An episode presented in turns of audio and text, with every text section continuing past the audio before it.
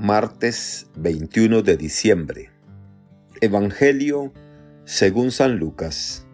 En aquellos días, María se encaminó presurosa a un pueblo de las montañas de Judea, y entrando en la casa de Zacarías, saludó a Isabel. En cuanto ésta oyó el saludo de María, la criatura saltó en su seno. Entonces Isabel quedó llena del Espíritu Santo, y levantando la voz exclamó, Bendita tú entre las mujeres, y bendito el fruto de tu vientre. ¿Quién soy yo para que la madre de mi Señor venga a verme? Apenas llegó tu saludo a mis oídos, el niño saltó de gozo en mi seno. Dichosa tú que has creído, porque se cumplirá cuanto te fue anunciado de parte del Señor. Palabra del Señor.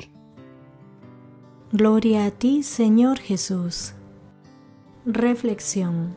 Hermanas y hermanos, el Evangelio que acabamos de escuchar es el mismo del domingo anterior, pero no nos cansamos de contemplar esa hermosa y tierna escena que nos presenta a dos mujeres embarazadas que se encuentran y en su sencillez ambas desbordan de alegría por lo que Dios ha realizado en ellas.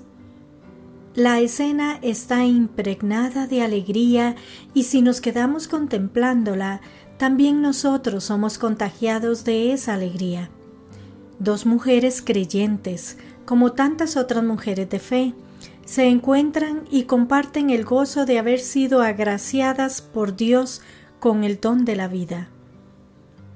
María, la mujer feliz porque ha creído en lo que le ha dicho el Señor, feliz porque se cumplirá la promesa de Dios. Y con María surgen varias preguntas claves, de esas que ofrecen luz, aunque muchas veces no sepamos la respuesta.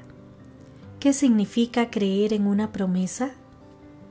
Y cuando lo que vivimos nos confunde, no existe sentido ni coherencia. ¿Cómo es posible seguir creyendo?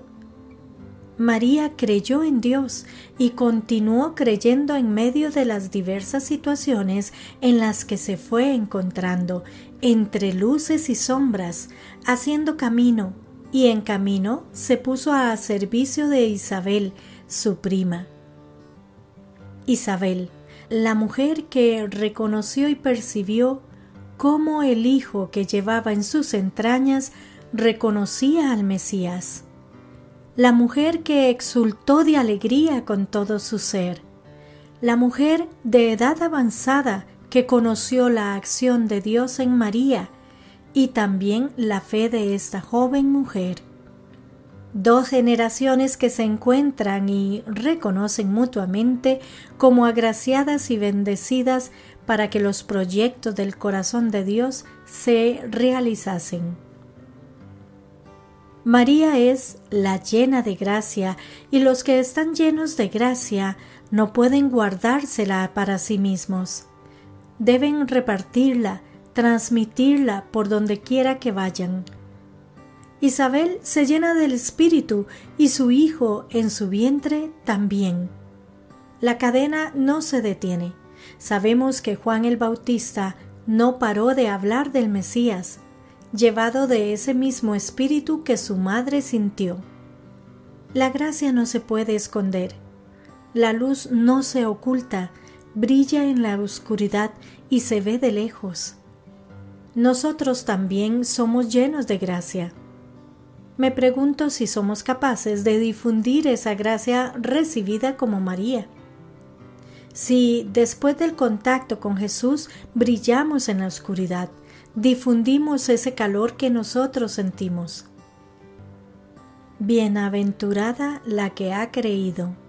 De María se puede decir, porque de verdad ha creído en todo lo que el Señor a través de su ángel le ha dicho.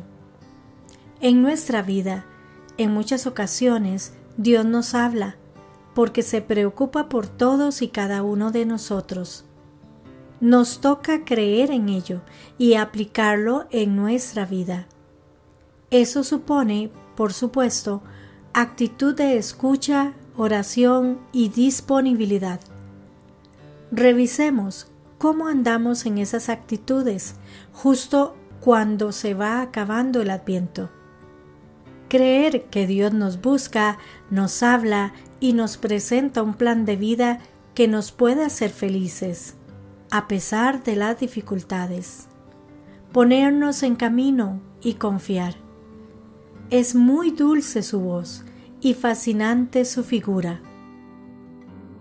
A las puertas ya de la Navidad, dejémonos en este día visitar por aquella que nos trae al esperado de los tiempos. Que la alegría de la Madre nos ayude a reconocer la presencia del Hijo en nuestra realidad y que esta presencia nos haga saltar de alegría para ponernos en marcha hacia el encuentro de quienes esperan también nuestra visita y nuestra cercanía solidaria. Dejemos tiempo hoy al encuentro, a los encuentros. Alegrémonos de la vida de quienes nos rodean y de la nuestra. Demos tiempo a lo importante que está casi siempre en las cosas pequeñas que con frecuencia no valoramos. Y mantengamos una esperanza activa que intenta recorrer los caminos de la justicia, la paz y la misericordia, porque tenemos la fe de que lo que nos ha dicho el Señor se cumplirá. Que Dios les bendiga y les proteja.